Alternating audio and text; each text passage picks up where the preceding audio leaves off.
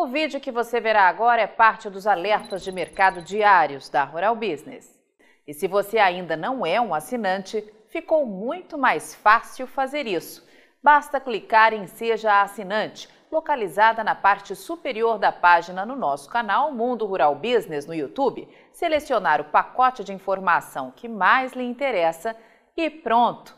Você já estará contribuindo para que nossos serviços de informação profissional e investigativa de mercado continuem.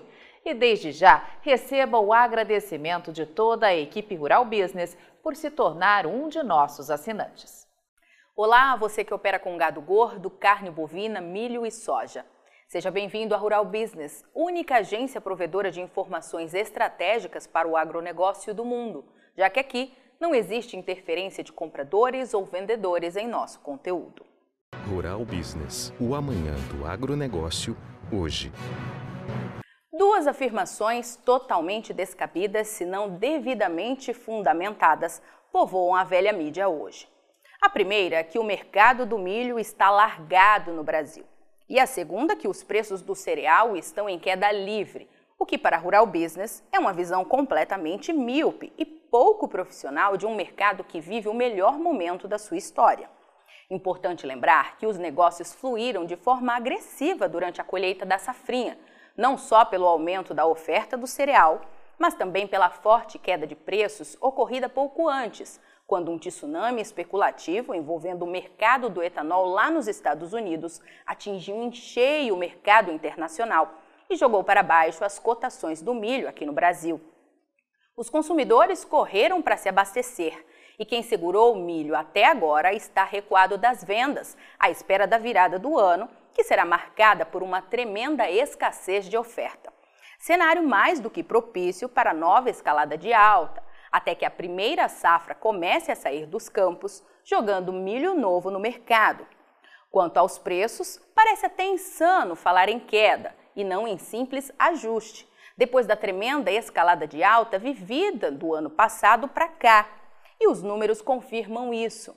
De acordo com dados do IPAR Brasil, Índice de Preços Agropecuários Rural Business, que levam em consideração uma média entre as cotações máximas e mínimas aferidas diariamente em 10 estados produtores do Brasil, o milho encerrou o terceiro trimestre com alta acumulada de 6,8% deixando a casa de R$ 81,75 em 1 de julho para atingir R$ 87,28 em 30 de setembro, um ganho de mais de R$ 5,50 por saca. E isso foi apenas a média Brasil. Separamos para você, nosso assinante, um estudo detalhado para que visualize o que aconteceu em cada estado. Goiás puxou as altas no trimestre, de acordo com o IPAR, a saca de milho subiu nada menos que 10,7% no período analisado. Valorização que quase se repetiu em Minas Gerais, onde chegou a 10,2%. O gigante Mato Grosso vem a seguir. Por lá, o milho ganhou 8,2% entre julho e setembro. Santa Catarina registrou avanço de 7,3%. Rio Grande do Sul, de 6,4%. Mato Grosso do Sul de 5,1% e Paraná de 4,5%. E mesmo na lanterna, São Paulo viu a saca de milho subir mais de 2% no trimestre. E nada melhor do que conhecer a história para saber mensurar o que de fato está e já aconteceu neste mercado do milho. Comparando o resultado médio do terceiro trimestre deste ano com o aferido em 2020, o que vemos são aumentos que passam de 90% em pelo menos quatro estados.